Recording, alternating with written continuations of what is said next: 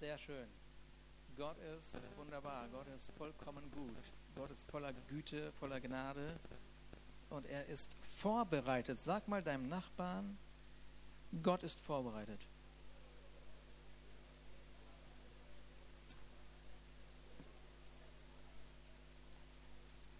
Manchmal ist das ja so, also auch wenn man an Gott glaubt, ist das Gefühl da, Gott ist weit weg. Kennt das irgendjemand? Ihr traut euch nicht. Ah ja, das Gefühl kenne ich. Also ich kenne es und deswegen dürft ihr es auch kennen. Aber Gott, Gott ist allgegenwärtig, allwissend. Das sind so fromme Ausdrücke der, das sind Ausdrücke der Frommen. Sie sagen, Gott ist allgegenwärtig, allwissend und so weiter. Mit anderen Worten, wenn das stimmt, was wir so proklamieren, dann ist das tatsächlich so, dass Gott vorbereitet ist und weiß, was er heute Morgen tut. Ja. Und so, wir haben äh, letzte Woche äh, haben wir eine Geschichte aus dem zweiten König uns angeguckt.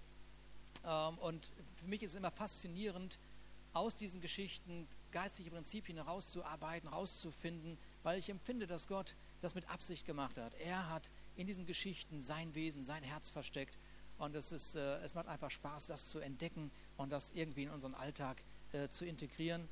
Ähm, und, äh, äh, und so äh, habe ich letzte Woche schon zweimal über diese, diese Stelle gepredigt und ich habe irgendwie empfunden, nee, ich muss noch ein bisschen weiter darüber predigen und ich werde ein bisschen wiederholen, dass all diejenigen, die letztes Mal nicht da waren, dass ein Stück weit mit hineingenommen werden in diese, in diese Geschichte. Das ist eine Geschichte, die man schnell überliest, äh, wie man so oft Dinge überliest, ähm, so, äh, weil man nicht so fokussiert ist oder weil man einfach nur mal schnell was lesen möchte irgendwie oder weil man, gerade wenn man Christ ist, liest man ja regelmäßig die Bibel oder äh, und dann, äh, weil das dann eine Gewohnheit wird, äh, kommt schon mal vor, dass man irgendwelche Geschichten nicht mehr wirklich wahrnimmt. So. Also ich kenne das bei mir, ich spreche jetzt auch mit, spreche von mir, ich spreche jetzt nicht von euch. So ein paar Geschichten, die ich lese, denke ich, ah, schon tausendmal gelesen, was willst du noch daraus lernen? So, genau. ist immer spannend, wenn dann plötzlich, oh, hundertmal gelesen und jetzt kommt plötzlich eine ganz große Überraschung. Okay, so, da geht es also um einen König. Der König heißt Joasch und er ist König geworden und seine ganzen Vorkönige, die waren alle nicht so ganz super drauf. Er hatte also kein Vorbild, wo er, wonach er sich hätte richten können. So regiert man ein Land oder so regiert man ein Leben. Es ist immer wichtig, ein Modell zu haben in seinem Leben äh, oder Vorbilder zu haben in seinem Leben, aber er hatte sie nicht. Im Gegenteil. Und äh, jetzt ist das so, haben wir wahrgenommen, dass er von allen Seiten irgendwelche Widerstände erlebt. Äh, vor, vor allem von außerhalb bekommt er alle möglichen Widerstände. Und wer das einmal erlebt hat in seinem Leben, was das bedeutet, von allen Seiten Widerstände zu erleben oder man hat gerade eine Sache im Griff und plötzlich taucht die andere auf und dann die nächste auf, da geht die Waschmaschine kaputt und dann hat man Zahnschmerzen und dann kriegen die Kinder eine Impfung und haben auch noch Fieber und all diese schönen Sachen, die einmal so im Alltag so sind. Ähm, und so ähnlich muss es dem Joasch gegangen sein, nur dass es da auch um Leben und Tod gegangen ist. Denn der Feind, die Aramäer, so, die haben sich fest vorgenommen, Israel wird nicht mehr lange auf dem Erdboden sein. Das versuchen ja schon seit ein paar tausend Jahren einige Leute, aber auch da hat es nicht geklappt, Gott sei Dank. Aber dieser, äh, dieser Joasch, dieser Joasch, der, ähm, der äh, hat äh, eine Möglichkeit. Eine Möglichkeit, sich auszurichten für die Zukunft. Und äh, so wissen wir, dass äh, zu dem Zeitpunkt Elisa der Prophet war und der Elisa, der war schon sehr alt und wir äh, nehmen wahr in dieser Geschichte, dass Elisa auf seinem Sterbebett liegt auf seinem Sterbebett. Mit anderen Worten, der Joasch hat noch einmal eine Möglichkeit, sich mit dem Wort Gottes zu treffen und aus dem Wort Gottes etwas zu bekommen, was ihm Richtung, Richtung geben wird für die, nächste, für die nächsten Jahre oder für die nächste Zeit. Und zu dem Zeitpunkt, diese Propheten, das waren zu dem Zeitpunkt, war es, waren sie das Wort Gottes. Sie sprachen Trost, sie gaben Anweisungen, sie zeigten einer Nation, in welche Richtung Gott dieses Land führen wollte. Ähm, so äh, heißt es also 2. König 13, Vers 14, als aber Elisa an der Krankheit erkrankte, an der er sterben sollte, kam Joasch, der König von Israel, zu ihm hinab und wir haben das letzte Woche uns gut angeschaut. Er weinte vor ihm und sprach, mein Vater, mein Vater, du Wagen Israels und seine Reiter, mein Vater. So, und wir, wir sind manchmal überrascht über solche Aussprüche, vor allem wenn du das erste Mal so die Bibel liest und denkst du, okay, ja, okay, war vielleicht im Alten Testament so eine Redewendung. Aber wir, wir, wenn man so diese ganzen Zusammenhänge sieht in der Bibel, dann stellt man fest, dieser Ausspruch, den hat Elisa selber getätigt, als sein geistlicher Vater gestorben war. Ja, dann hat er gesagt, mein Vater, mein Vater, und das war eine besondere Situation, auf, der, auf die gehe ich jetzt nicht ein. Mein Vater, mein Vater, ist so wie, wer wird mir jetzt Ratgeber sein? Wer wird lenken? Wer wird den Wagen lenken? Wo wird es jetzt hingehen in, in, diese Zukunft? So kann man diese Situation sehen. Und ähm, jetzt steht also Joasch in dem Sterbebett und weiß, es ist das letzte Mal. Und ich weiß nicht, ob du, manchmal, es ist ja, manchmal weiß man das ja gar nicht, dass es das letzte Mal ist. Weiß man nicht. Aber Joasch wusste das. Manchmal weiß es, weißt es nicht. Aber Joasch, der wusste, es wird wohl das letzte Mal sein, dass ich diesen Ratgeber hören werde. Und was, was wir wahrgenommen haben, auch letzte Woche, überraschenderweise, überraschenderweise, wenn du so in so Schwierigkeiten bist, ja, ähm, und, und alles Mögliche zusammenbricht, dann ist das so, dass logischerweise ist solche Lieder, die wir gerade gesungen haben, das, das ist das, was man erwartet. Oh, zieh mich näher zu dir, ja, umarme mich noch einmal, äh, gib mir noch mal irgendwie äh, ein ermutigendes Wort und, und, und ja, und das ist alles ganz wichtig. Ja, äh, das ist ganz wichtig. Das ist Teil des pastoralen Dienstes einer Gemeinde, dass Menschen, die in solchen Situationen sind, dass wenn wir in solchen Situationen sind, dass es jemand gibt, der zuhört und der nicht immer alles besser weiß, ja, sondern einfach zuhört, mal die Klappe hält und nur zuhört, nur zuhört, ja, umarmt, tröstet und so weiter, ja. Okay, brauchen, brauchen wir das ab und zu mal? Nicht alle, weil wir alle keine Probleme haben, sehr gut, okay. Dann predige ich einfach zu mir, ist auch schön, ja, okay. Ruben, hör gut zu, du predigst dir jetzt selber, okay, ja. Ähm, aber hier waren wir überrascht, denn der Elisa macht gar nichts davon. Der gibt weder Trost, ja, noch gibt er irgendwie eine Umarmung und sagt, komm Junge, wird schon, er reißt sich zusammen und so. Ja, Papa ist ja noch da.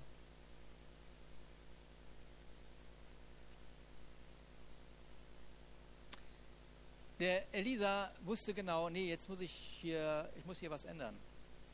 Ich muss hier eine Marschrichtung vorgeben. Ich muss jetzt mal sagen, was der Joasch machen muss, damit er die Verantwortung für sein Leben anfängt zu tragen. Und oft weiß man sogar eigentlich, was man machen sollte.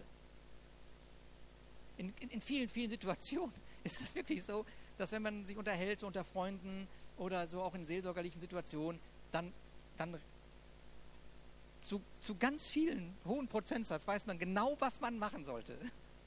Kennt ihr, kennt ihr das? Nee, auch nicht? Okay, wieder ich alleine? Okay, ich bin, ein, ich bin einsam, Gott. Bist du da? ja, genau. So, man weiß genau, was man machen sollte. Wenigstens einer, der das weiß, was ich spreche. Man weiß genau, was man machen sollte. So, ja. Und, und eigentlich möchte man nur hören, musst du nicht machen.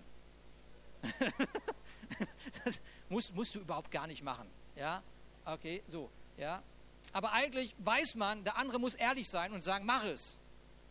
Und so steht man so in einer Situation wie, eigentlich will ich dich gar nicht sprechen, eigentlich will ich gar nicht darüber reden. so, ja. Man weiß eigentlich, was man zu tun hat. Und ehrlicherweise geht es gar nicht um Unwissenheit, oft geht es um Disziplinlosigkeit. Ah, genau, ich stehe mir schon auf meinem Fuß. ich höre mir ja zu. ja, äh, oft geht es wirklich um Disziplinlosigkeit. Äh, und Disziplinlosigkeit hält oft unser falsches Denken oder unsere Gewohnheiten einfach gefangen. Unsere Gewohnheiten, die uns auch nerven. Ja, die halten uns gefangen. Und Disziplinlosigkeit ist irgendwie so ein Stück weit äh, für den einen oder anderen wirklich äh, so ein Thema, was, äh, was herausfordernd ist. Und äh, ja. ja, manchmal, es gibt ja Leute, die sind so, es gibt echt disziplinierte Menschen, die, die, die haben alles organisiert in ihrem Leben. Kennt ihr auch solche Leute? Die sind sozusagen perfekt, finde ich. Die schreiben ihr Tagebuch, die stehen morgens um 4 Uhr auf, beten zwei Stunden und so. Führen jeden Tag jemand zu Jesus Christus. So, und so kann man das, und dann haben sie eine Liste, wo es ab, abhaken wird. Zack, gemacht, gemacht, gemacht, gemacht und so. So, aber jeder von uns, der sein Leben Jesus Christus anvertraut hat, sind ja einige hier, so, die, die wissen, jetzt leben wir ein geistliches Leben. Nicht nur ein natürliches Leben, sondern ein geistliches Leben. Und ein geistliches Leben zu leben heißt nicht, äh, jetzt äh, werde ich äh, irgendwelchen Regeln mich unterwerfen, sondern geistlich leben heißt eigentlich, nein, halt nicht eigentlich, geistlich leben heißt, das, was ich von Jesus Christus erkannt habe, das lebe ich. Ne? Deswegen ist es immer so eine Sache, wenn man zu viel weiß. gibt so Leute, die, die hören sich jeden Tag Predigten an. Das finde ich auch gut, dass man sich jeden Tag meine Predigten anhört. So. Aber äh, ja, irgendwann, irgendwann musst du auch was erleben davon. So, ne? Irgendwann äh, muss man auch irgendwie so in so eine Umsetzung kommen. Ähm, okay. So, man, man, äh, ja, man weiß, äh, geistiges Leben, also jetzt nicht irgendwelchen Regeln unterwerfen, sondern das, was ich von Gott erkannt habe, das, was ich in Jesus Christus erkannt habe, das setze ich in meinem Leben um. Da sage ich einfach Ja zu. Ja? Diskutiere nicht so viel rum, sag Ja dazu. Ein Beispiel ist, ich reite da im Moment ein bisschen rum so auf dieses, diesem Thema, einfach um, weil ich das darf. Äh, weil, und weil ich hier vorne stehe und das Mikrofon habe. Also da ist zum Beispiel weiß jeder, der sein Leben Jesus Christus anvertraut hat, dass Bibellesen sinnvoll ist.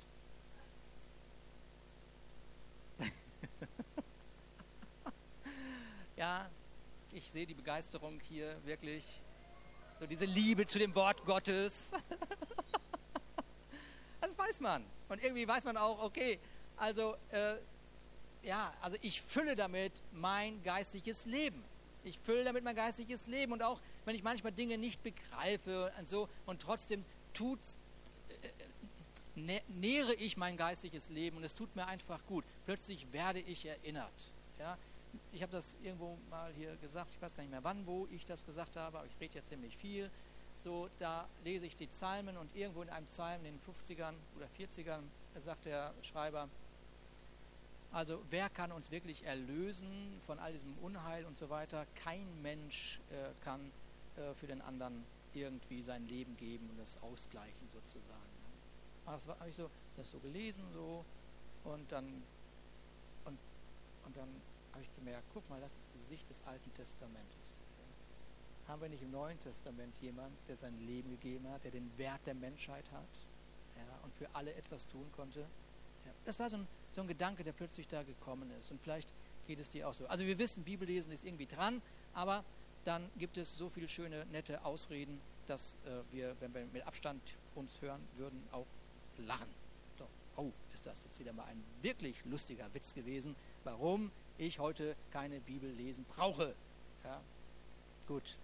Manchmal muss man auch mal so über sich lachen, sagen, okay, komm, ey, also, Mann, ist eigentlich ganz schön dumm. Ähm, diese Ausrede? Ja, gut. Ich sagte letzte Woche, Joasch war das so schmerzlich bewusst, dass die Möglichkeit, die er hatte, das Wort Gottes zu hören, dass es diese Möglichkeit bald nicht mehr geben würde. Ähm, er merkt plötzlich, diese Möglichkeit hat eine Haltbarkeitsdauer hätte ich doch, hätte ich doch, diese, diese, dieser Ausdruck hätte ich doch, habe ich auch schon, habe ich auch schon gesagt, hätte ich doch, ist grauenvoll, wenn man Scherben aufsammeln muss. ist einfach nur, hätte ich doch etwas mehr investiert, hätte ich mich doch etwas mehr vorbereitet, hätte ich doch auf den einen oder anderen Rat des Wortes Gottes gehört? Und all diese Sachen, ja, hätte ich doch. Und Elisa wusste, jetzt ist nicht der Moment des Trostes. Ja, das reicht nicht mehr. Ich kann nicht nur immer nur trösten. Ich muss jetzt diesen Joasch aus seiner Apathie herausholen. Ich muss ihm zeigen, was sein nächster Schritt sein muss, damit er Verantwortung übernimmt für sein Leben. Ja? Elisa aber sprach zu ihm, das haben wir alle schon gelesen, nimm Bogen und Pfeil. Und als er den Bogen und die Pfeile nahm, sprach er, zum, sprach er zum König von Israel, spanne mit deiner Hand den Bogen. Und er spannte ihn mit seiner Hand. Habt ihr letzte Woche ja auch gemacht. So, ich so, oh, habe ich so ein bisschen einen Moment Schiss bekommen, so, weil ihr alle noch zu mir hier gezogen habt. So. War nicht fein. Und Elisa legte seine Hand auf des Königs Hand und sprach, tu das Fenster nach Osten auf. Und er tat es auf. Und Elisa sprach, schieß. Und wir haben letzte Woche wahrgenommen, er hat erst das Fenster aufgemacht. Dann hat er geschossen. Aber Elisa äh, rief, ein Pfeil des Sieges vom Herrn, ein Pfeil des Sieges gegen Aram. Du wirst die Aramäer schlagen bis Afek, bis sie aufgerieben sind. Was wir also wahrgenommen haben, Elisa wollte unbedingt, er wollte unbedingt, dass Joasch den Sieg über seine Probleme vor Augen hatte, bevor er überhaupt in das Problem reinkommt. Und nochmal alles Wiederholung, wie schaust du in deine Zukunft? Wie, wer malt dir deine Zukunft vor deinen Augen? Wer ist derjenige? Ja, die Medien malen auch ein Bild, aber die Bibel malt auch ein Bild. Das Wort Gottes malt ein Bild und deine Umstände malen auch ein Bild. Und vor einigen Wochen habe ich darüber gesprochen, wie Johannes, einer dieser Helden im Neuen Testament, dieser, dieser, dieser Jünger, äh, der, der erkannt hat, dass Gott ihn von ganzem Herzen liebt, der wird von Gott angesprochen. Er, er hört, wie Gott ihm sagt, komm und sieh. Und dann haben wir, haben wir über dieses Wort noch geschmunzelt, weil wir gehört haben, alsbald. Ja, kennt ihr euch da, wer kann sich daran erinnern? Alsbald, alsbald, ja, sagt er, alsbald war ich im Himmel. Ich wurde in den Himmel geführt. Und wir haben gelernt, alsbald, das heißt, er hat sich, sobald du dich auf den Himmel konzentrierst, sobald du dem Himmel und seinen, seinen, seinen Aussagen Aufmerksamkeit schenkst, das ist im Himmel sein. Alsbald. Ich habe den Aussagen des Himmels Aufmerksamkeit geschenkt. Öffne das Fenster. Hör auf, auf die Mauern zu starren. Lange genug gemacht, lange genug die Probleme angeschaut. Nimm das Wort Gottes, nimm das, was du verstanden hast, was Gott dir anvertraut hat.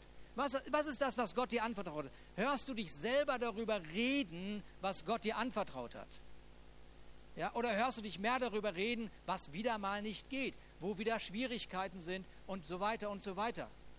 Oder hörst du, hörst du im Gegenzug eher dich reden darüber, was Gott dir gegeben hat? Denn das sind diese Pfeile. Das sind diese Pfeile, die du über deine Herausforderung schießt. Okay? Ist irgendjemand da? Hat irgendjemand irgendwas von Gott verstanden? Eine Kleinigkeit? Zum Beispiel, dass er dich liebt, zum Beispiel, dass er bedingungslose Liebe ist. Ja? Lässt sich alles proklamieren. Ja? Lässt sich alles proklamieren. Ähm, Okay. Elisa lässt ihn das Fenster in Richtung seiner Herausforderung öffnen. Und dann sagt er, hör mal, im Glauben siehst du jetzt den Sieg über deine Herausforderung. Renn nicht davor weg. Gott hat dir etwas gegeben, mit dem du diesen Herausforderungen begegnen kannst. Petrus liebte auch die Herausforderung. Ja? Und ich will euch nicht langweilen mit dieser Geschichte, die habt ihr auch schon tausendmal gehört, so, aber trotzdem muss ich kurz erwähnen. Petrus steigt aus dem Boot. Ja, so. Und solange er seinen Blick gerichtet hat auf den Himmel, auf den, der die Fülle des Himmels getragen hat, solange war alles gut. Aber in dem Augenblick, wo er auf seine Umstände geschaut hat, entstand ein Strudel, der ihn immer tiefer gezogen hat. Und das Einzige, was er noch sagen konnte, hilf mir her! Hilf mir her! Wir haben letzte Woche auch verstanden, dass in einem Raum, wo Joasch und Elisa zusammentrafen, also wo das Wort Gottes auf Joasch traf oder umgekehrt, ja, dass da ein ganz großes Potenzial sichtbar wurde. Ich weiß, heute Morgen ist Bibelschule irgendwie. Ja, wenn das Wort Gottes auf dein Leben trifft, wenn dein, das Wort Gottes auf dein Leben trifft, wenn auch immer du dich mit dem Wort Gottes auseinandersetzt, wird es niemals Verdammnis und Minderwertigkeit geben, sondern es wird immer um das Potenzial gehen, mit dem du deine Zukunft bestimmen kannst. Deshalb ist man klug, wenn man Bibel liest. ja? Es geht immer um dein Potenzial. Gott sieht alles das, was er in dein Leben hineingelegt hat. Und er ist davon überzeugt, auch wenn du es nicht bist. Er ist davon überzeugt. Hm. So, Joasch hört von diesem Potenzial. Elisa, das Wort Gottes, überzeugt, dass der Feind besiegt sein wird, dass die Herausforderung Vergangenheit sein wird. Aber jetzt wird er aufgefordert, praktische Schritte zu gehen. Und das ist übrigens das, was nach jedem Gottesdienst passiert. Nach jedem Gottesdienst stehen wir, heißen wir eigentlich Joasch. Ja? Ja? Äh, nach jedem Gottesdienst. Jetzt sind wir irgendwie inspiriert. Manche gucken mich noch so ein bisschen an. Wo will er jetzt hin? So, gleich, pass auf, gleich kriege ich eine Aufgabe. ja, stimmt. ja, jetzt, wir, jetzt genießen wir so die Gegenwart Gottes und wir sind so bereit. Lass uns die Berge versetzen. Lass uns die Berge versetzen. Und dann stellen wir fest, oh, im Foyer wartet ein Hügel. Diese blöden Hügel. Ich wollte einen Berg.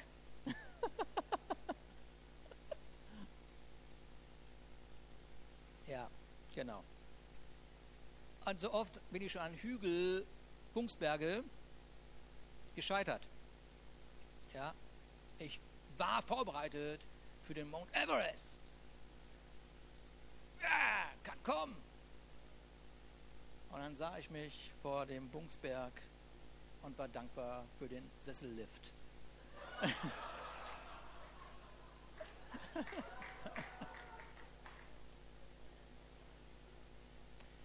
da sprach der Elisa, da sprach der Elisa, er sprach, nimm die Pfeile, nimm die Pfeile, nicht die Pfeile, nimm die Pfeile für den Bogen. Und er nahm sie und er sprach er zum König, schlag auf die Erde. Und wir haben das letzte Woche gesehen. Ne? Und er schlug dreimal und dann hielt er inne. Wisst ihr, Joasch hatte dem Wort Gottes zugestimmt. Dem Wort Gottes zustimmen ist schon gut.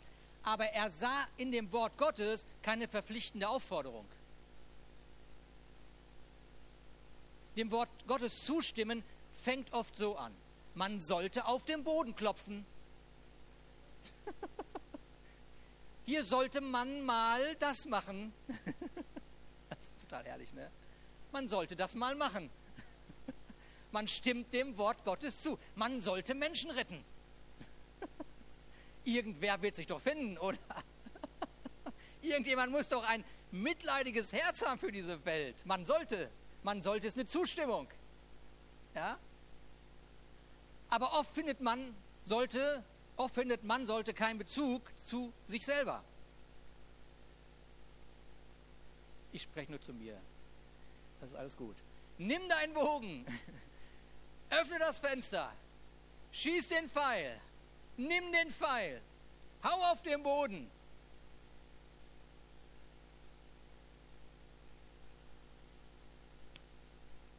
So viele Prinzipien da drin.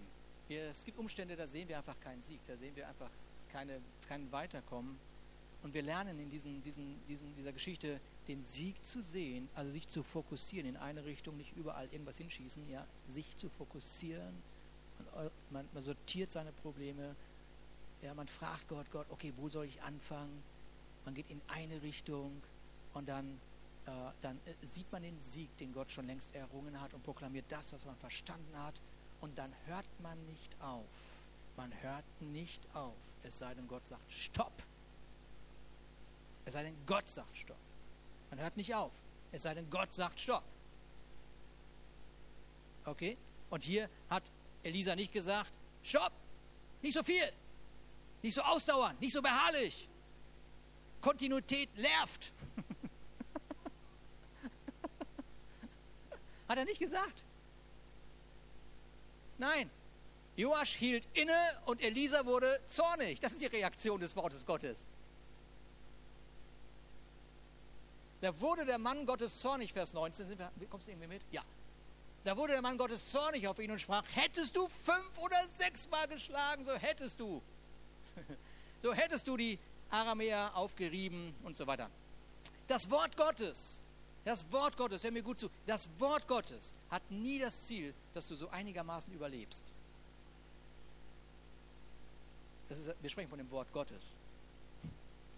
Wir sprechen von Gott, dem Schöpfer des Himmels und der Erde. Da geht es nicht um Überleben. Da geht es darum, siegreich zu sein. Erfolgreich zu sein. In dem Segen Gottes zu laufen. Darum geht es. Weißt du, in diesen ganzen alltäglichen Themen, die wir so haben in unserem Leben, gibt es so Momente, wo man stecken bleibt. Also ich kenne das, ich spreche ja nur zu mir heute Morgen, ich weiß. Also, dass man stecken bleibt und irgendwie so das Gefühl hat, oh, jetzt habe ich aber, jetzt komme ich irgendwie nicht weiter. Aber stecken bleiben ist noch nicht aufgehört zu haben. Stecken bleiben ist nur stecken bleiben. stecken bleiben ist auch nicht schön, aber stecken bleiben ist nur stecken bleiben. Ist noch nicht aufgehört zu haben, aufgegeben zu haben. Stecken bleiben ist einfach nur, ich muss mich mal ein bisschen sortieren und gucken, wie es weitergeht. Stecken bleiben ist auch gut, um einmal sich einen Überblick zu verschaffen. Warum bleibe ich denn stecken? Einmal schauen, okay, welche, welche Themen, äh, äh, was lebe ich denn zum Beispiel nicht geistlich? Was war nur eine Proklamation, aber keine, kein echtes Leben? Hätte ich doch den Boden weiter bearbeitet, hätte ich ihn noch ein bisschen weiter bearbeitet.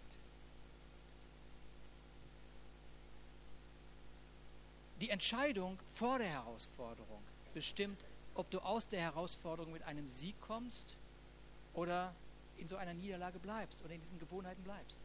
Deshalb hört mir gut zu. Vorbereitungen machen Sinn. ja, ich weiß. Vorbereitungen machen Sinn. Ja, Ehevorbereitung macht Sinn.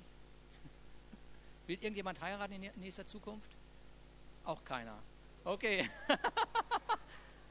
okay, jetzt hätte ich jetzt eine Ansage gemacht, hier sind einige Heiratswillige, aber wollt ihr nicht. Okay, gut. Das war eine Möglichkeit. Möglichkeiten haben Haltbarkeitsdauern.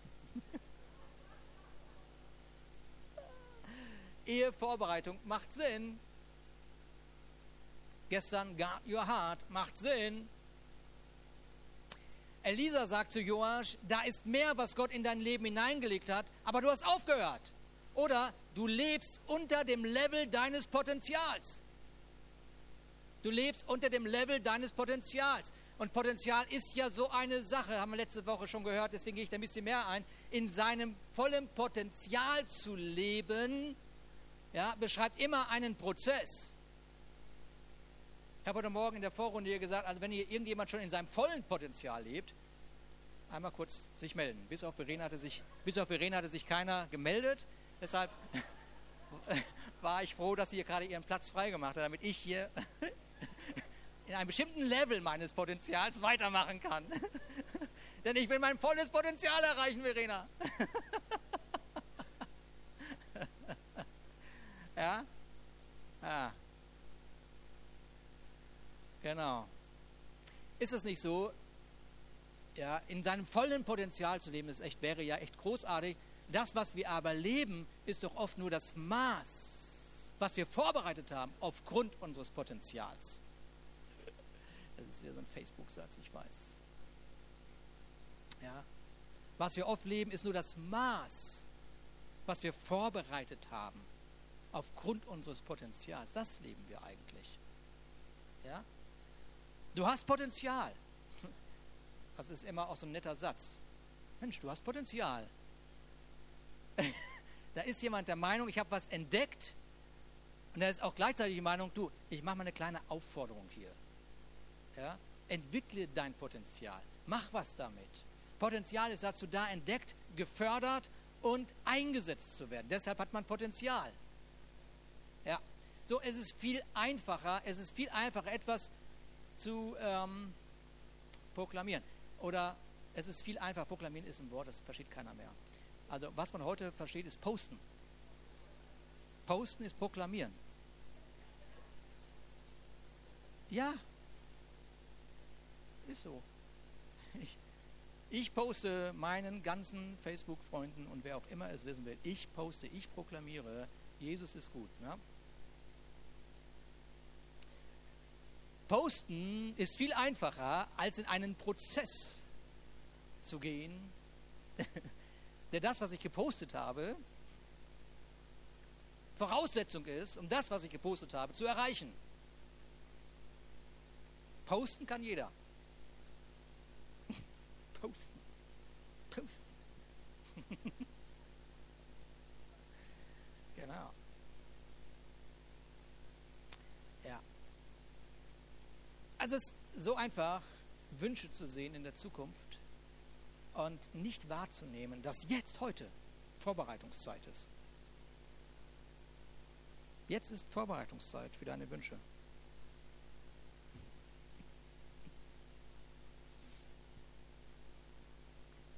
Vorbereiten ist wichtig. Ich bin heute Morgen, ich habe mich vorbereitet für heute Morgen. Hätte mir gestern kurz gedacht, ach, ich, ich bereite mich nicht vor. Ich frage einfach die, diese Seite hier am Fenster, aus welchem Testament wollen wir heute ein Vers hören? Altes Testament? Neues Testament? Sprüche? Irgendein Vers? Gib mir einen Vers. Ist keiner vorbereitet von euch?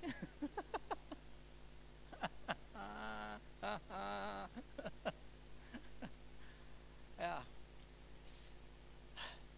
Nein, ich habe gestern wahrgenommen, während ich mich vorbereitet habe, Gott hat etwas auf seinem Herzen und ich soll heute das, was er mir gestern gezeigt hat, ich soll dieses Herz ausschütten.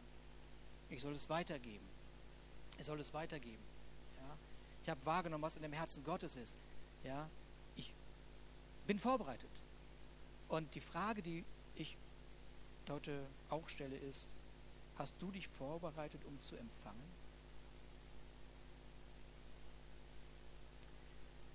Es gibt einen Unterschied zwischen empfangen und beurteilen. Ah, es sollte echt Bibelschule, ich weiß.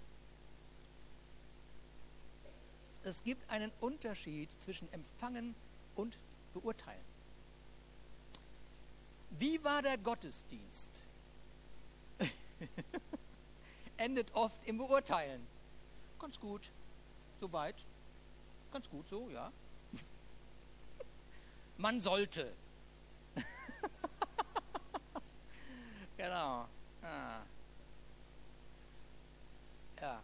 Also nochmal, empfangen, also, also äh, äh, es gibt einen Unterschied zwischen empfangen und beurteilen. Wie war der Gottesdienst? Endet oft im Beurteilen, ja mache ich auch. Also, wir sind alle irgendwie ja, dabei.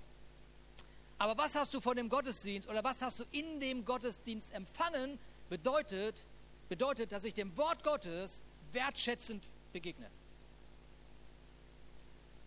Okay? Gut, also Aufforderung. Wir hören auf zu beurteilen, wie der Gottesdienst war. Ja? Äh, das wir sind ja nicht im Theater.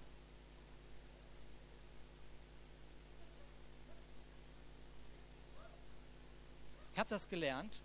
Ich habe das gelernt vor, als ich in der Ausbildung war, habe ich das gelernt. Ich hatte einen Meister mit einem Kittel. Das gibt es heute, glaube ich, gar nicht mehr so. Aber dieser Meister, wenn der in die Werkstatt kam, hat erstmal geguckt, ob der Schwamm vom Lötkolben voll Wasser war. Wenn jemand löten kann, dann weiß er, der Schwamm sollte möglichst nass sein. Ne? Das, das Erste, was er gemacht hat. Und wehe, wenn nicht. Dann war Werkstatt Fegen angesagt. Und andere Dinge, die man sich als wichtiger Auszubildender niemals ausgemalt hätte.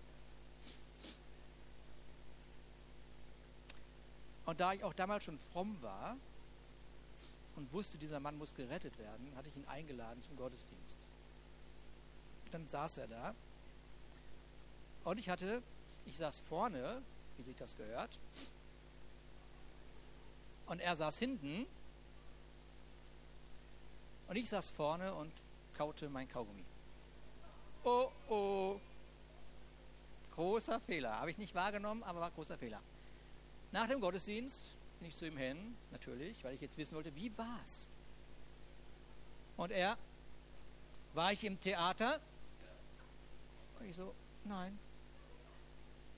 Wieso kaust du Kaugummi?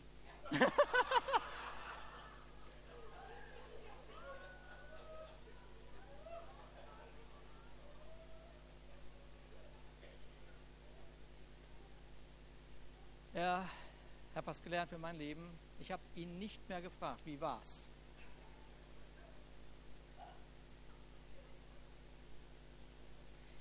Ich habe auch nicht mehr, solange er zumindest da war, kein Kaugummi gekaut.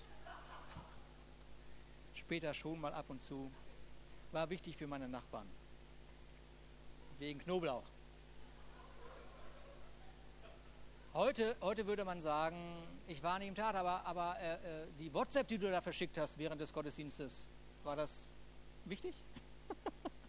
Wolltest du gerade deinen Freunden schreiben, was du empfangen hast vom Wort Gottes? Mach bloß weiter. Ja?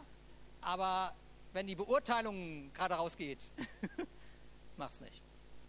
Aufforderung, lass uns aufhören zu beurteilen, lass uns im Foyer nach dem Gottesdienst, lass uns darüber sprechen, was wir empfangen haben. Lass uns das Wort Gottes feiern. Amen. Wollen wir so weitermachen noch ein bisschen? Okay, machen noch ein bisschen weiter, ja. Also, äh, also ähm, wenn, wenn, wenn wir darüber sprechen, was wir empfangen haben, dann schenken wir, dann schenken wir dem Wort Gottes Wertschätzung. Guck mal, die Qualität des Bodens, die Qualität des Bodens ist mindestens so wichtig wie die Qualität der Saat.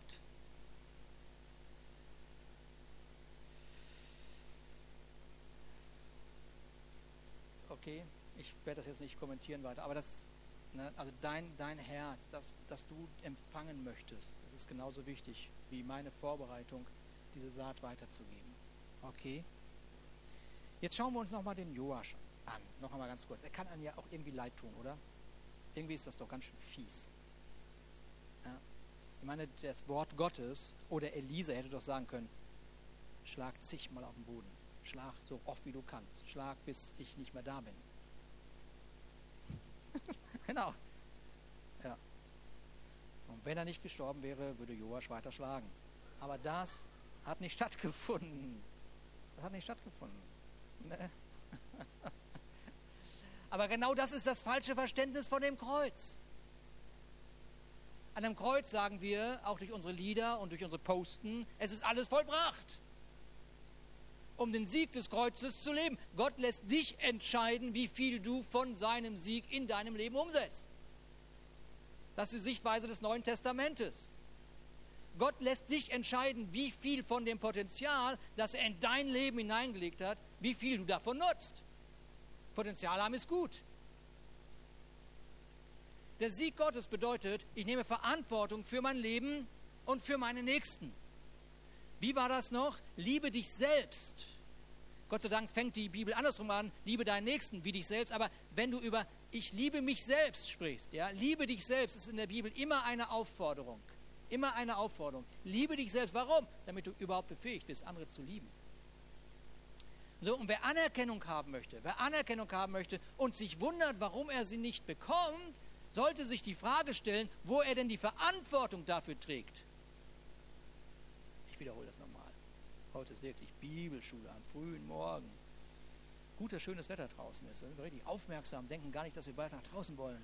Ja, Wer Anerkennung haben möchte in seinem Leben ja, und sich wundert, warum er die nicht bekommt, sollte sich die Frage stellen, wo, wo er denn die Verantwortung dafür trägt, um Anerkennung zu bekommen.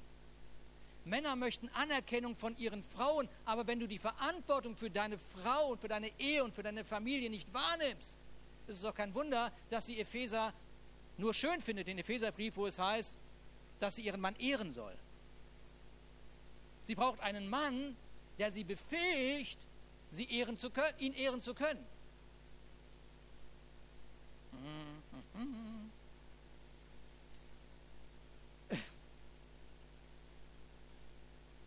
Okay, in der Formel 1, und ich habe überhaupt keine Ahnung von der Formel 1, null, aber es sind Beispiele, um das ein bisschen zu, zu begreifen. In der Formel 1, ähm, da ist eine Komponente der Fahrer. Ganz klar, der Fahrer ist wichtig. Logisch, aber ohne Fahrer keine Formel 1. Auch das habe ich schon verstanden. Aber das ist ja nur eine Sache. Eine Sache. Die Vorbereitung, das Training ist die andere Sache. Und es liegt nicht nur an den Fahrer, es liegt auch an dem Wagen. Das gesamte Team, das gesamte Team, und ich habe mir sagen lassen, dass es ein paar hundert sind, die daran arbeiten. Ja, die beobachten während des gesamten Motorrennens, beobachten sie, ob die Vorbereitungen genügend waren. Ob das, was sie da irgendwo geschraubt haben, an dem Spoiler, an der Felge, an dem Reifen, an der Gummimischung, ob das reicht. Ob der Fahrer mit dem Wagen den Sieg erringen wird. Die Vorbereitung ist immer, wir wollen den Sieg. Die Vorbereitung ist immer, wir wollen den Sieg erringen. Davon geht das gesamte Team aus. Das, was ich heute sage, ich glaube, ist gar nicht so ganz schlecht. Ja? Aber die Frage wird immer sein, was werde ich morgen damit machen? Und dann muss ich meine Frau fragen. Und meine Frau und der Heilige Geist, die sind so eins. Dann laufe ich mal zu ihr und dann denke ich, ich gehe lieber zum Heiligen Geist mich trösten lassen. Das stimmt gar nicht. Okay, dann laufe ich zum Heiligen Geist und dann sagt er, geh zu deiner Frau, lass dich trösten. So. So? Okay. Manchmal, manchmal sind es so die, die Kleinigkeiten in den Geschichten der, der, des Alten Neuen Testaments, das fasziniert mich. Also wie genau das so rausarbeiten, das fasziniert mich und, und gucken, okay, was ist es jetzt, was mache ich damit? Und, ähm, und guck mal, ähm, könnt ihr, kennt, ihr kennt doch die Geschichte im Neuen Testament mit diesen 5000 äh, Menschen, die versorgt werden durch Brot und Fisch. Wer kennt die Geschichte? Okay, jetzt endlich alle. Oh, ich habe sie endlich soweit. alle kennen die Geschichte. Okay, so und guck mal, wir wissen ja, das ist ja auch so eine, so eine Sache, wo die Jünger ein bisschen was lernen. So, da sagt Jesus zu ihnen, äh, die Jünger sagen, die haben alle Hunger. Und dann sagt, sagt Jesus zu ihnen, guckt nach, was ihr habt. Ne? Könnt, könnt ihr euch erinnern? Guckt nach, was ihr habt. Und die Jünger, die machen das, was wir machen. Ich würde genauso reagieren. Ich würde nur sagen, Jesus, hallo, da sind Tausende. Meine zwei Fische reichen nicht. Das würde ich sofort machen. Ich würde sofort innehalten. Ich würde sofort innehalten. So, aber das ist nur die eine Geschichte, denn die, die empfangen sollten, haben auch was gehört. Und das, was die gehört haben, war, setzt euch hin. Denn jeder, wer sich nicht hingesetzt hatte, so wie Jesus es angeordnet hatte, setzt euch zu 50 hin. Das sind alles so Prinzipien, die sind so gewaltig. Egal, wollen wir jetzt alles nicht angucken. Auf jeden Fall, setzt euch hin. Ja? Derjenige, der sich nicht hingesetzt hat, hat nicht empfangen. Derjenige, der sich nicht vorbereitet hat, etwas in Empfang nehmen zu können, an dem sind die Körbe vorbeigegangen. Hm. Vorbereiten vorbereiten in, in, in, dem Verständnis, was wir hier in der Leuchtfeuergemeinde haben, ist zum einen zur Ruhe zu kommen in dem Werk von Jesus Christus. Das ist die beste Vorbereitung, die wir dir als Gemeinde geben dürfen. Diese Grundlage in dein Leben zu legen, weißt du, zu ruhen in dem Werk von Jesus Christus, aufzuhören, religiös zu sein. Ja? Aber dann kommt der nächste Schritt. Jetzt kommt die Bestimmung.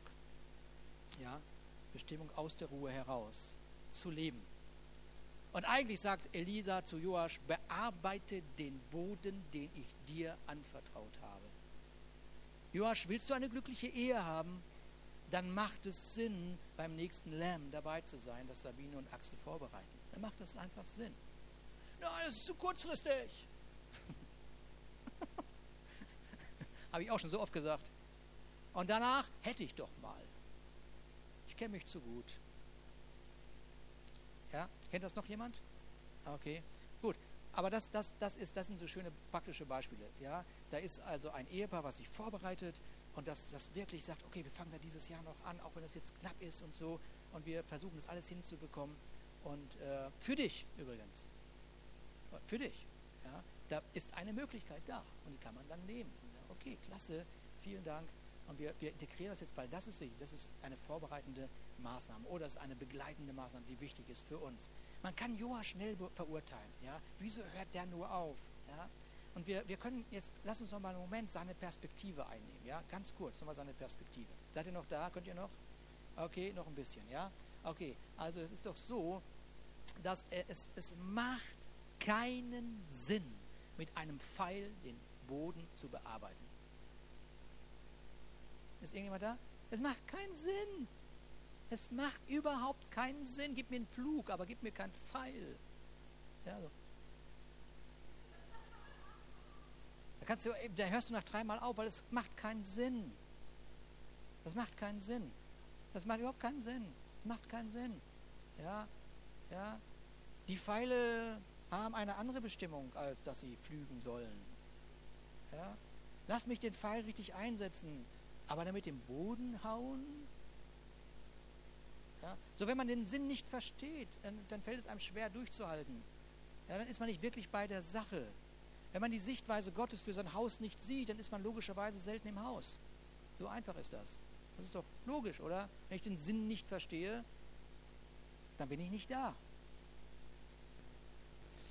Joasch hatte eine Bestimmung. Elisa zeigt ihm die Bestimmung in dem Raum, in dem sie gemeinsam waren. Aber das war noch nicht der Bestimmungsort. Ja? Der Moment, wo das Wort Gottes auf dein Leben trifft, muss nicht der Ort sein, wo du letztendlich landest. Das ist die Vorbereitungszeit. Aber es ist der Weg dorthin. Erwarte bitte nicht, dass deine Vorbereitungszeit schon so aussieht wie deine Verheißung. Und oft scheint der Ort der Vorbereitung der sinnloseste Ort zu sein, den es überhaupt gibt. Und wir haben keine Zeit zu verschwenden.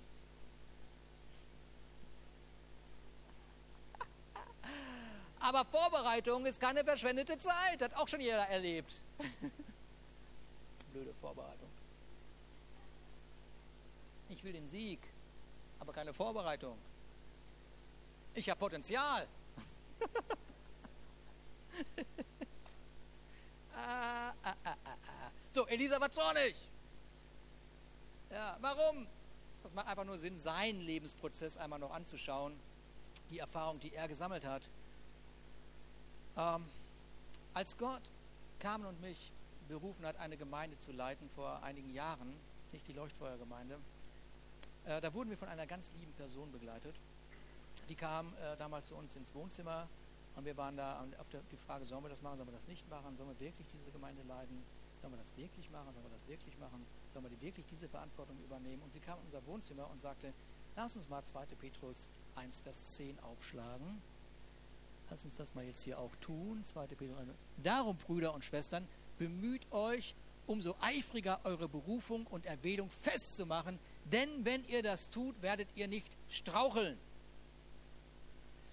Also dieser, dieser Satz, da ist eine Predigt alleine wert und so weiter. Aber dieser Satz sagt nicht, äh, die, sie kam nicht zu uns und sagte, kommt so schnell wie möglich in eure Berufung. Jetzt tu endlich was. Sondern hier ging es erstmal darum, mach erstmal fest, was Gott dir gesagt hat. Mach das erstmal fest, denn je fester du das machst, desto weniger wirst du straucheln oder stoppen oder aufhören. Und das Erste, was du machst, du machst mal fest, dass du eine Tochter Gottes bist. Du machst mal fest, dass du ein Sohn Gottes bist. Und dann machst du fest, was du gehört hast, wozu du bestimmt bist. Das machst du fest vor Gott. Ich bin diese Person. Das ist meine Berufung. Ja? Okay. Ähm. Kam und ich hätten tausendmal aufhören können. Tausendmal. Tausendmal aber wir haben unsere Berufung festgemacht. Und dann haben wir das Maß, das Gott uns damals anvertraut hat, das Maß, das Gott uns damals anvertraut hat, wertgeschätzt. Wir haben es auch wertgeschätzt, als Menschen uns verlassen haben oder gesagt haben, das wird sowieso nichts und so weiter und so weiter. Und wir haben nicht aufgehört, wir haben nicht aufgehört, bis Gott gesagt hat, jetzt kommt der nächste Level. Und wie wir da ausgesehen haben, wollen wir gar nicht erzählen. Ja? Da haben wir einiges durchgemacht, wo wo es genügend Grund gegeben hätte zu sagen, komm, komm, vergiss das ganze Thema. Aber Gott hat nicht gesagt, aufhören. Gott hat einfach nur gesagt, nächste Level ist dran, weitermachen. Und in diesem, in diesem, in diesem Weg haben wir gesehen, wie Menschen erlöst wurden, wie Menschen ihr Leben mit Gott in Ordnung gebracht haben. Wir haben erlebt, wie Menschen das erste Mal nach, ich, ich weiß nicht, wie eine Gemeinde nach vielen Jahren endlich mal wieder eine Taufe erlebt hat und so weiter und so weiter. Und so, so, so haben wir den Boden bearbeitet und vorbereitet.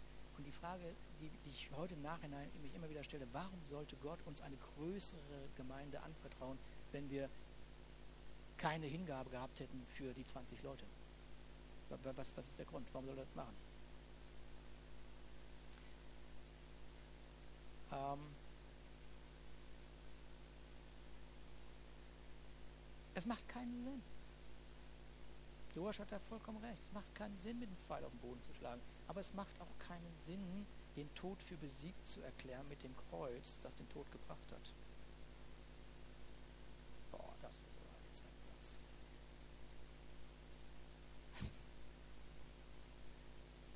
Es gibt so, so sinnlose Sachen in unserem menschlichen Verstand, sind so sinnlos. Aber wir haben ja von einem geistlichen Leben gesprochen vorhin. Es macht keinen Sinn, David auf Goliath loszuschicken. Das macht überhaupt keinen Sinn. Saul hat weggeguckt. Ich kann das Elend nicht sehen. Der arme Junge. Schreib schon mal einen Sterbebrief für den Papa.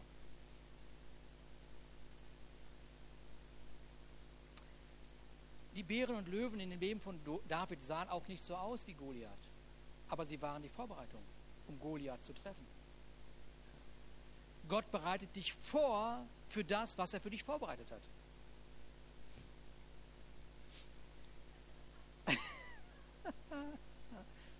ja.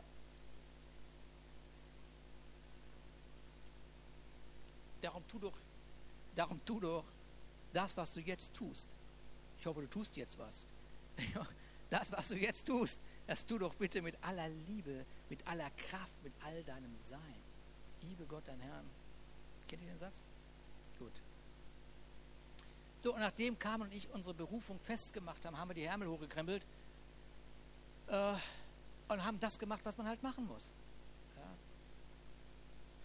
Und ja, wir haben Fehler gemacht. Wir haben echte, echte, blöde Fehler gemacht. Fehler gemacht, ja. Und heute schüttle ich über das eine oder andere einfach nur den Kopf und sage, oh Manometer, ja. Aber tatsächlich spreche ich heute weniger über Fehler, sondern über die Vorbereitungszeit, die notwendig war, um das, was Gott uns jetzt anvertraut hat, wirklich gut leiten zu können. Nimm den Pfeil, schlag auf den Boden. Nimm den Pfeil, ich überspringe hier ein bisschen was. Schlag auf den Boden. Wieso ist Elisa so sauer. Wieso ist er so sauer?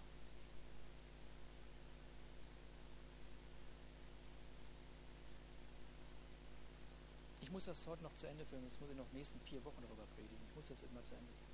Wieso ist dieser Elisa so sauer?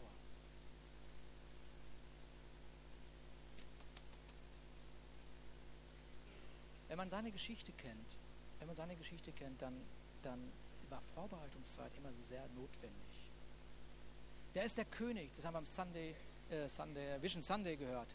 Ja, da ist der, der König, der kommt zu Elisa und sagt, oh, ich, ich brauche Wasser, meine Armee ist im Krieg, ich brauche Wasser, ich brauche Wasser. Und auch da ist er nicht am Trösten und sagt, oh ja, okay, lass uns beten für Wasser, lass uns irgendwie, irgendwie was weiß ich, sondern er sagt, fang an, den Boden vorzubereiten. Grabe nach Zisternen, die Versorgung kommt.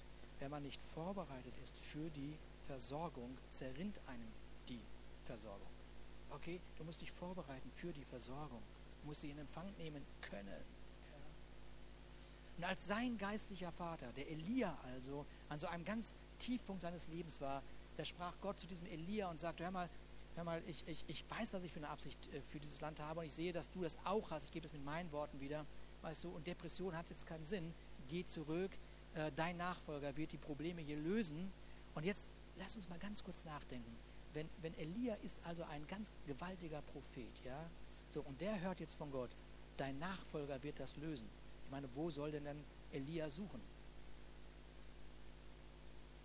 Ich meine, wo Elia suchen würde, aus meiner Sicht, ist doch, er geht in eine Prophetenschule und guckt, welcher Prophet einigermaßen gut aussieht.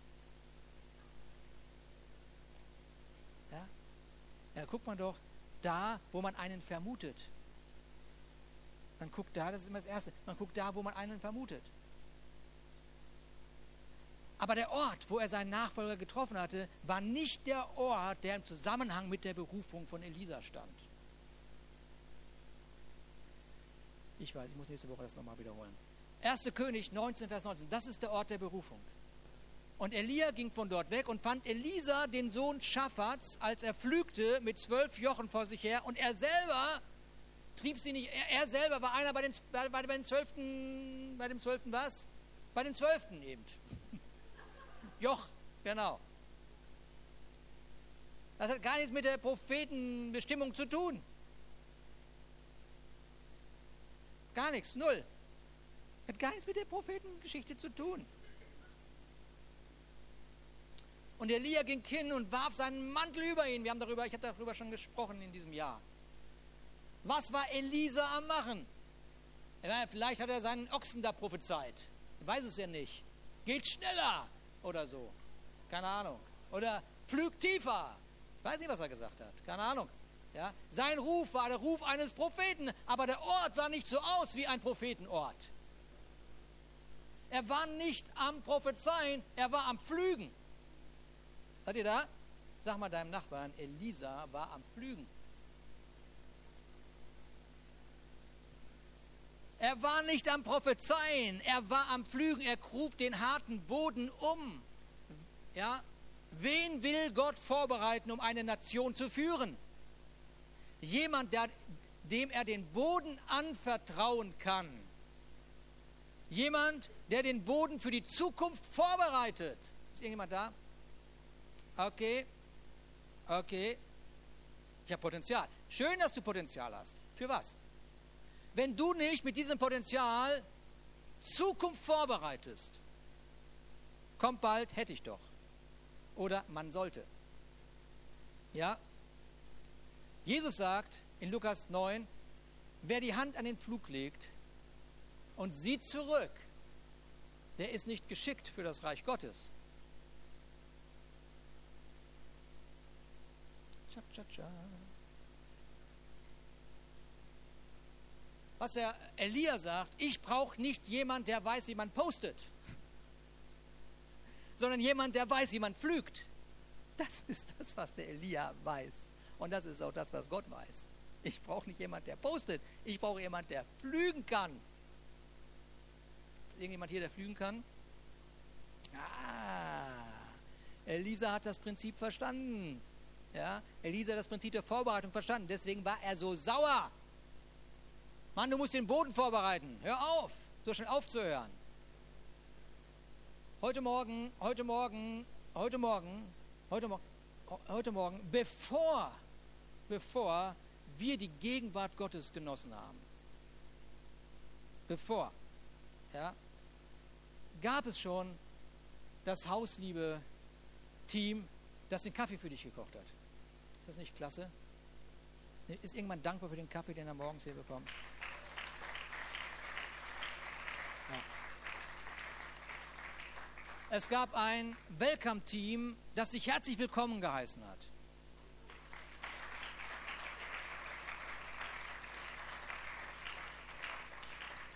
Die haben sich vorbereitet, damit du empfangen kannst. Und wenn man dazugehört, wenn man zu seinem Team dazugehört, ja, das am Flügen ist, dann ist das, das ist einfach, das macht Spaß. Dann weiß man, ich, ich komme, da, da, da, da, ich bereite den Boden vor für unsere Gäste. Ich bereite den Boden vor, vielleicht für diejenigen, die gerade so von allen Seiten irgendwas erleben, so, ja. Und die, die kommen jetzt, die werden jetzt äh, hineingeliebt durch unser Welcome-Team. Und ich kann so gut predigen, wie ich will, ja. Ja, aber du kannst, einer, einige von uns können hier so gut und entspannt zuhören, weil ein großartiges Team unten sich um unsere Kinder kümmert. Ja.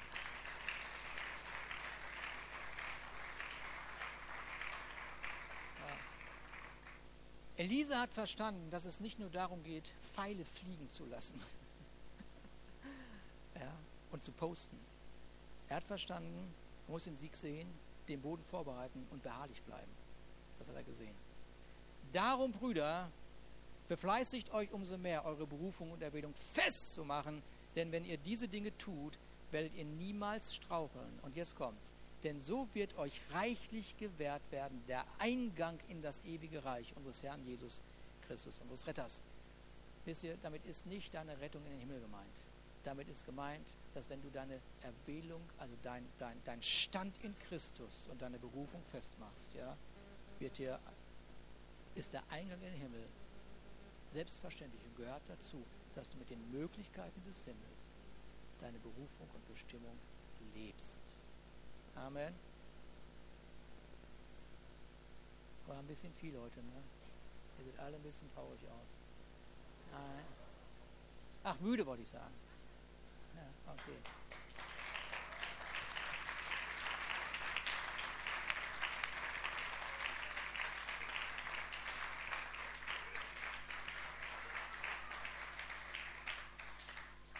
Genau, richtig, richtig super. Ähm, ich möchte noch mal eine Überleitung machen. Ihr wisst ja, wir hatten den Michael Brodeur hier im Haus, der Pastorscoach, und ähm, der bleibt auch weiterhin an unserer Seite. Das genießen wir sehr. Und ähm, dieses Wort, was du eben zum Schluss benutzt hast, hatte er nämlich auch beim Destiny Finder und in seiner Predigt, glaube ich, auch benutzt. Das ist so eine Überleitung für mich nochmal. Wer von euch vielleicht bei Destiny Finder dabei war und vielleicht für sich entdeckt hat, Mensch, ich, ähm, ich habe richtig geniale Gaben so. Wir wollen einfach, dass ihr wisst, wir als Leitungsteam, wir, ähm, wir arbeiten an einem richtig guten Plan. Wir mit Maike gemeinsam, wir möchten gerne eine Kultur schaffen in diesem Haus, eine neue Kultur, wo wir wirklich Potenzial in euch äh, fördern können, wo wir das entwickeln können, wo wir dich entwickeln können. Aber ich möchte dir gerne sagen, wenn du, wenn dir schon etwas brennt in deinem Herzen, wenn du etwas Neues entdeckt hast vielleicht oder wenn du vielleicht auch Fragezeichen hast, du kannst super gerne schon mal auf uns Leiterschaft zukommen. Sprich uns an. Lass das nicht bei dir so und warte darauf, dass du vielleicht irgendwann mal angesprochen wirst. So, ihr werdet auf sich auf jeden Fall von uns nochmal hören wie wir da weitergehen. Aber wenn das bei dir brennt, bitte sprich uns an, weil wir möchten nicht, dass du mit deinem entdeckten Potenzial auf dem Trocknen sitzt, sondern wir wollen dir helfen, das zu entwickeln. Genau, das wollte ich gerne mal sagen. Sehr gut. Okay. Ja, lass uns zusammen aufstehen. Lass uns, äh, ich, ich, weiß, da waren ganz, ganz viele Gedanken und fast schon, fast schon zu viel für so einen Sonntagvormittag. Ähm, darum ist die Aufforderung, vielleicht nimmst du dir Zeit, äh, diese Predigt nochmal anzuhören, nochmal ein bisschen durchzudenken, durchzuarbeiten und immer wieder mit dem Gedanken nicht beurteilen, sondern empfangen. Was spricht Gott jetzt gerade zu mir? Was mache ich damit? Ja? Okay.